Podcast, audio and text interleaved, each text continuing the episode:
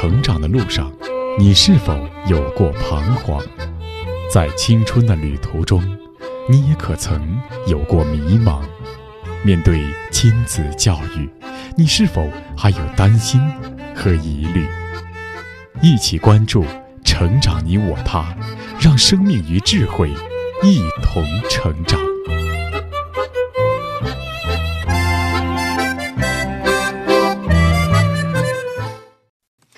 愿生命与智慧一同成长。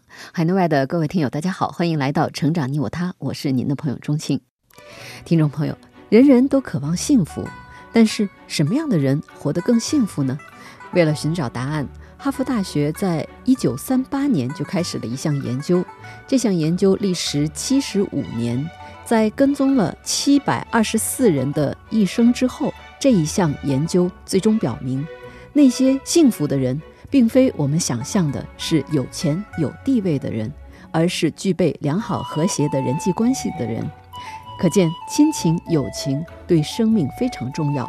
如果缺乏亲情友情，我们的生活难免孤独痛苦。那么，在孩子的成长过程中，如何发现朋友，如何培养友谊呢？如果与同龄人产生了矛盾冲突，又该如何解决呢？上期节目，我们聆听了资深媒体人周璐所写的《我用阅读教育孩子》一书。今天，我们就再来听一听，在友情这个问题上，周璐作为母亲对女儿有什么样的建议。好，我们继续来聆听《我用阅读教育孩子》第三章的第二篇，播讲时代。读对了书，孩子学会尊重与爱。云州快要开学了。这一次开学对于云州来说意义非凡，因为他告别了六年的小学时光，告别了那群朝夕相伴六年的小伙伴，来到一个完全陌生的环境。昨晚他忧心忡忡地对我说：“不知道在这个新学校里，我能否交到好朋友，能否成为一个受欢迎的人？”云州所面临的困惑，也是许许多多少年面临的。年少时。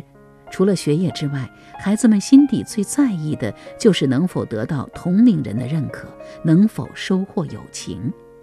孩子的心灵比成年人的更加纯净、敏感和脆弱，所以他们往往更能体会到友情的美好与珍贵。那么，家长应该怎么做才能帮助孩子收获友情呢？与大家分享一个我和云州的小故事。云州上三年级时，有一天回家，很是闷闷不乐。他告诉我，他的两个最好的朋友月月和芬芬不跟他玩了。今天放学，我悄悄跟着他们两个身后，听见他们在说这个周末一起去看电影，还说千万别让我知道。我问云州：“你知道是什么原因吗？”他表示自己也不知道，所以很伤心。于是我拉着云州的手走进了书房。每天与云州的三十分钟共读时光，是我们俩的 happy time 快乐时光，而且总能找到化解烦恼的答案。在与云州的共读中，我们找到了三个关于友情的答案。第一个答案是，吃一颗靛蓝色的友情棉花糖。从书架上取下了那本《孩子，先别急着吃棉花糖》，我对云州说。这本书一年级的时候我们一起读过，你很喜欢呢，还记得吗？小主人公珍妮弗的爸爸给了他七颗彩色的棉花糖，帮他解决了很多难题。那咱们也一起来找找看，这本书里有没有你需要的那颗棉花糖呢？在孩子先别急着吃棉花糖里，小女孩珍妮弗在成长途中遇到了诸多烦恼，例如。考试考砸了，同学们都不喜欢他；减肥失败了，于是他的爸爸给他讲了一系列妙趣横生的关于棉花糖的故事：建立自信的橘色棉花糖，提供学习动力的红色棉花糖，掌控时间的黄色棉花糖，减肥妙药紫色棉花糖。吃着这些五彩缤纷的棉花糖，珍妮弗学到了很多大人梦寐以求的法则。这些法则能帮助孩子慎重地选择在人生的道路上遇到的每一次机会和诱惑，为将来的成功打下良好的基础。翻开目录，第六颗棉花糖是找到好朋友的靛蓝色棉花糖。我高兴地对云舟说：“今天呀，我们一起来尝尝这颗靛蓝色的棉花糖是什么味道吧。”这个故事讲的是，暑假快到了，珍妮弗的同学亚丽莎给班上的二十个同学发出了生日派对邀请，邀请他们参加自己将在大海的私人游艇上举办的烟花派对，以此向同学们告别。珍妮弗因没有收到亚丽莎的邀请而非常难过，她很想得到同学们的认同，于是花四十五美元买了一堆人偶钥匙圈。第二天，挨个送给班里的同学。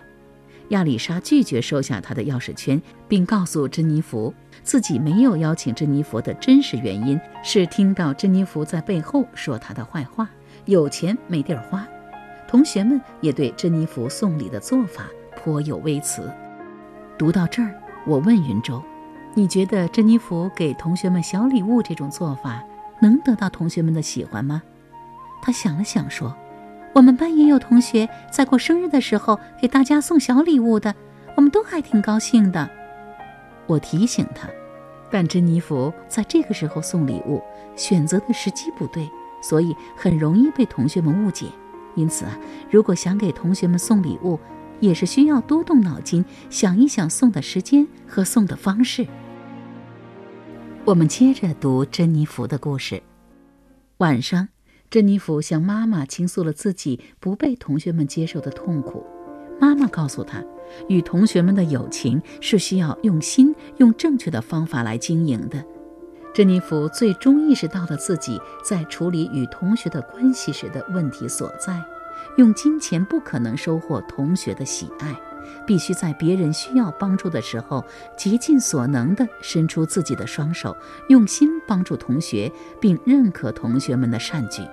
读到这儿时，我提醒云舟，建议你明天呀去找你的两个好朋友月月和芬芬，真诚地和他们聊一聊，弄清楚到底是什么原因使他们疏远你了。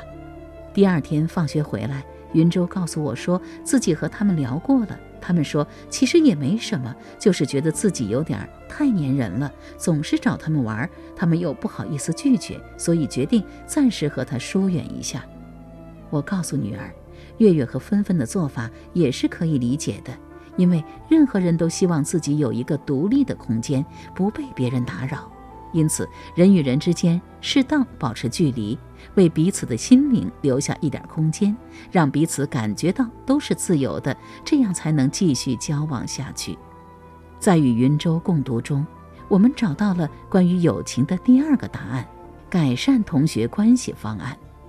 小主人公珍妮弗与妈妈谈话后，认真反思了自己与同学相处的种种问题，然后拿出一张纸，写下了改善同学关系的方案：一、帮助亚丽莎准备生日派对；二、再也不可以通过送东西这种方式来试图得到其他同学的认可；三、以后要耐心地听完同学想说的话，多替同学着想。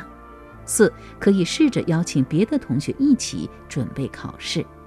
接下来，珍妮弗付诸行动，终于感到有信心去拉近和班上同学之间的距离了。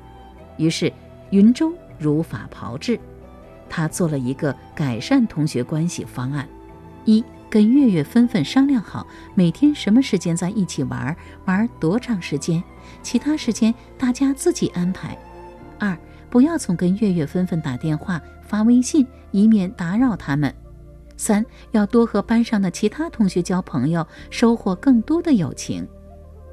写这样的方案是孩子反思自己在处理人际关系时所出现的问题，并开始着手改进的好机会。通过这样一种方式，他们也开始学会找到问题，并试图解决问题。家长们可以鼓励孩子来学习和实践此方法。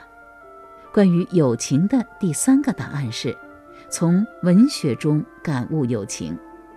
年少时代，友情是孩子们最真实的感情。他们从书本中读到了“桃花潭水深千尺，不及汪伦送我情”，读到了“海内存知己，天涯若比邻”，读到了。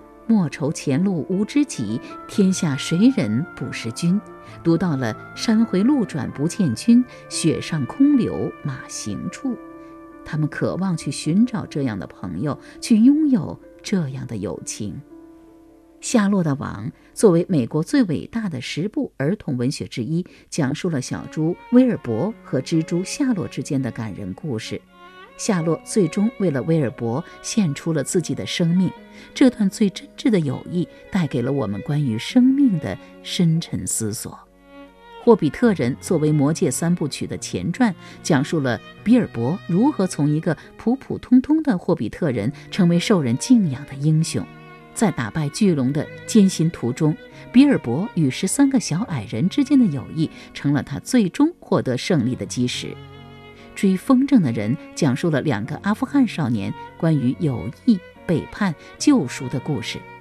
在这些作品里，孩子们可以读到更多感人肺腑的友情故事，获得更多关于友情的深刻思考。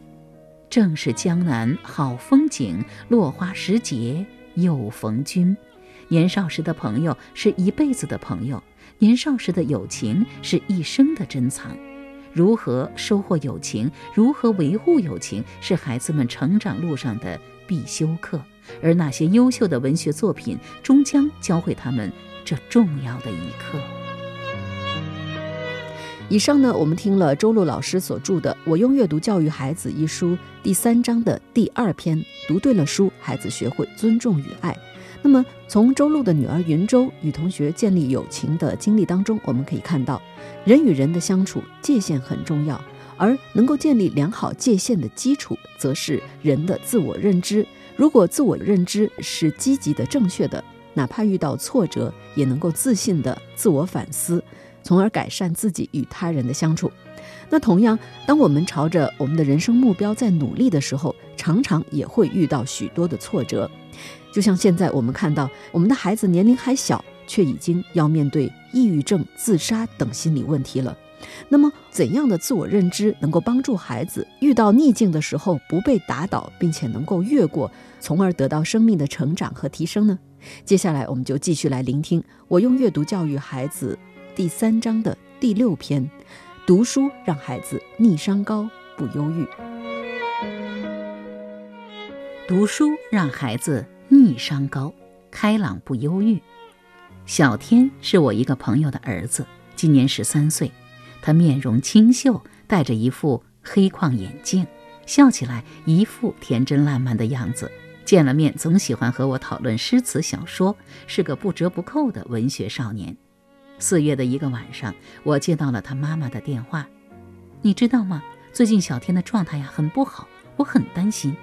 去年九月，小天没能如愿进入他心仪的某重点中学，而是被派位到了一所较为普通的中学。他的话越来越少，成天唉声叹气的，总是把自己关在房间里不出来。说着，我朋友在电话那头抽泣起来。我真担心这样下去。他会得忧郁症的。同为母亲，听闻此话，我的心情也变得沉重起来。孩子在成长路上不可能一帆风顺，当第一次遭遇挫折时，他们幼小的心灵往往承受不住。所以，从小开始注意培养孩子的逆商，是每个家长不容忽视的重大问题。逆商 AQ 来自英文 Adversity Quotient，全称为逆境商数。还译为挫折商或逆境商，提出者是美国管理学者保罗·斯托茨。它是指人们面对逆境时的反应方式，即面对挫折、摆脱困境和超越困难的能力。那么，如何培养孩子面对挫折的能力，帮助他们提升逆商呢？我回忆起小天很喜欢中国古诗词，我想能否用苏东坡的人生故事去帮助小天呢？《苏东坡传》是林语堂先生的代表作，被誉为二十世纪四大传记之一。苏东坡虽才华横溢，却屡遭陷害，多次被贬谪流放，大半生都过着颠沛流离的生活，但他总是能置个人得失于度外。豁达随遇而安，处处都能找到生活的乐趣，快乐而有意义的生活。所以我想，或许苏东坡能教会小天如何在逆境中释然，如何在人生低谷时会心一笑。一周后，我来到小天的家里，眼前的男生郁郁寡欢。他见了我，第一句便是：“阿姨，你是我妈派来给我做思想工作的吧？”我愣了一下，马上答道：“啊，是你妈妈给我打的电话。不过阿姨并不想给你做什么思想工作，只想啊来看看我的老朋友小天，想和小天呀随便聊聊。”听闻此话，小天的神色微微放松了一点。于是我拉着他到小区的花园里走走。就这样，小天开始跟我说起了他的新学校、新老师、新同学，话语中是他对繁重学业的不适应，对某些新老师的不满意，对某些新同学的看不惯，对新学校的不认同。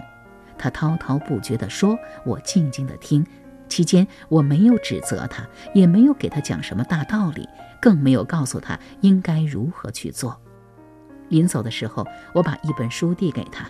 小天，这是林语堂的《苏东坡传》，是阿姨呀最爱看的一本书。有空时呢，你也看看吧。以小天的这段经历为例子，我总结了提升逆商的几种方式。第一种方式，培养孩子平凡和苦难孕育伟大的信念。我们可以从小告诉孩子，困苦和艰难、逆境和不幸是人生一笔不可多得的财富。当苏东坡从名满天下的苏轼变成了务农的东坡居士，面对生活的巨大落差，他拿起了锄头，自己动手丰衣足食，开始享受耕种的乐趣和大自然优美恬静的馈赠。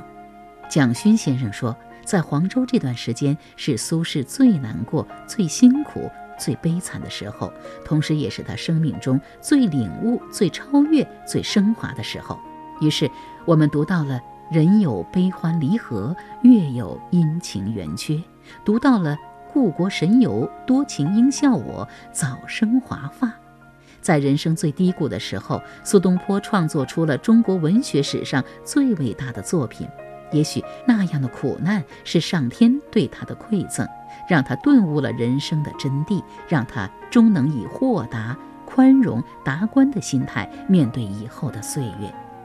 我们需要告诉孩子，没有谁的一生能风平浪静、一帆风顺，但我们可以做到的是，在任何境遇中都要学会自得其乐，学会开怀大笑。河北十八岁女孩王心怡，二零一八年高考以七百零七分的成绩被北大中文系录取，他的一篇感谢贫穷感动了无数的父母和学子。为何他要感谢贫穷？心仪这样写道：“贫穷带来的远不止痛苦、挣扎和迷茫，尽管它狭窄了我的视野，刺伤了我的自尊，甚至间接夺走了至亲的生命，但我仍想说：谢谢你，贫穷！感谢贫穷，你赋予我生生不息的希望与永不低头的气量。农人都知道，播种的时候，将种子埋在土里后，重重地踩上一脚。”第一次去播种，我也很奇怪，踩得那么实，苗怎么能再破土而出？可母亲告诉我，土松苗反而会出不来，破土之前遇到坚实的土壤，才能让苗更茁壮的成长。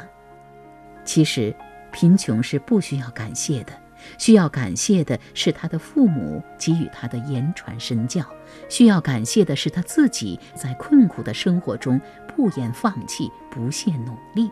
在困境中汲取勇气，得到升华。培养逆商的第二种方式，可以是多带孩子去看看天高海阔。在这个世界上，最宽阔的是海洋，比海洋更宽阔的是天空，比天空更宽阔的是人的心灵。当孩子遇到困难或挫折时，我们如果带着他们去看看茫茫草原上的浩瀚星空。去奔流不息的长江边听一听骇浪惊涛，登上巍峨的高山一览众山小，那些大自然的伟岸壮阔定会打开他们的心界，帮助他们走出困扰自己的窄小天地。培养逆境的第三种方式，还可以是为孩子建一个优质的交友圈。年少时代，家长的话语力量有时远远比不上孩子朋友话语的力量大。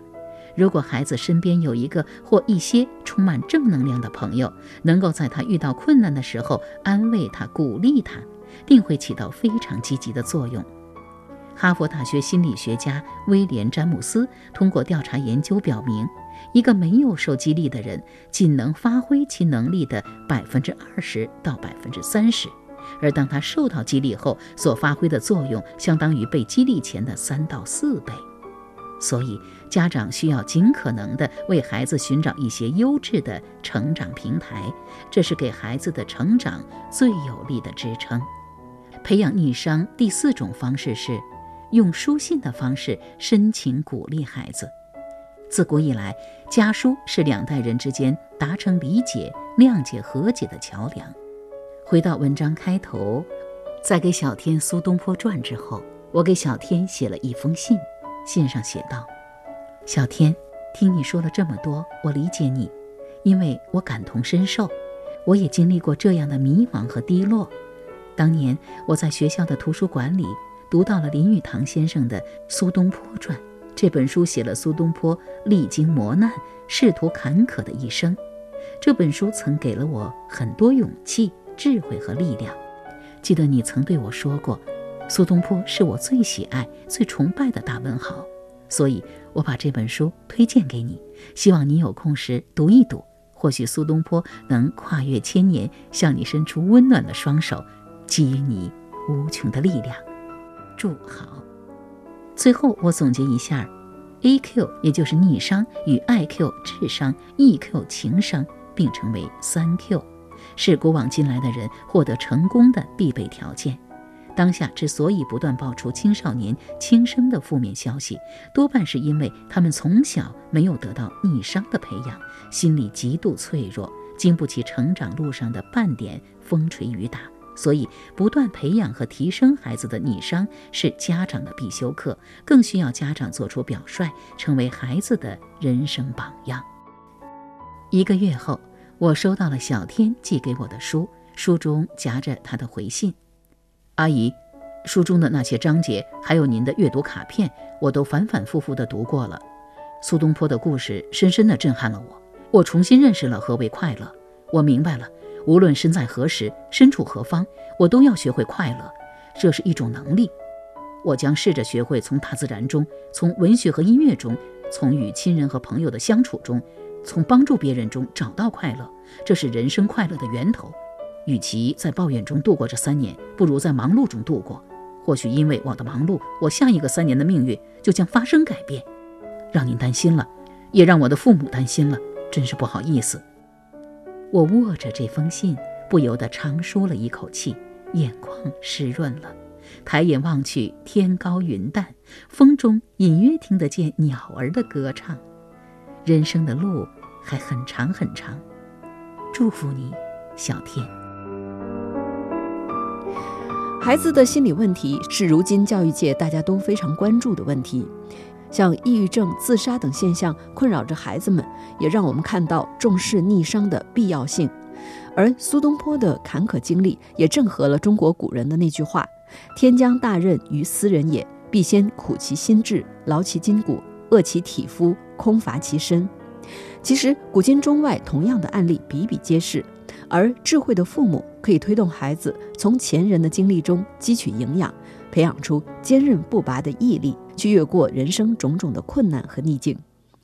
好了，各位听友，以上我们聆听的是《我用阅读教育孩子》一书第三章的第六篇：读书让孩子逆商高，不忧郁。那今天的节目内容就是这样了。编辑钟庆，感谢您的收听，下期节目再会。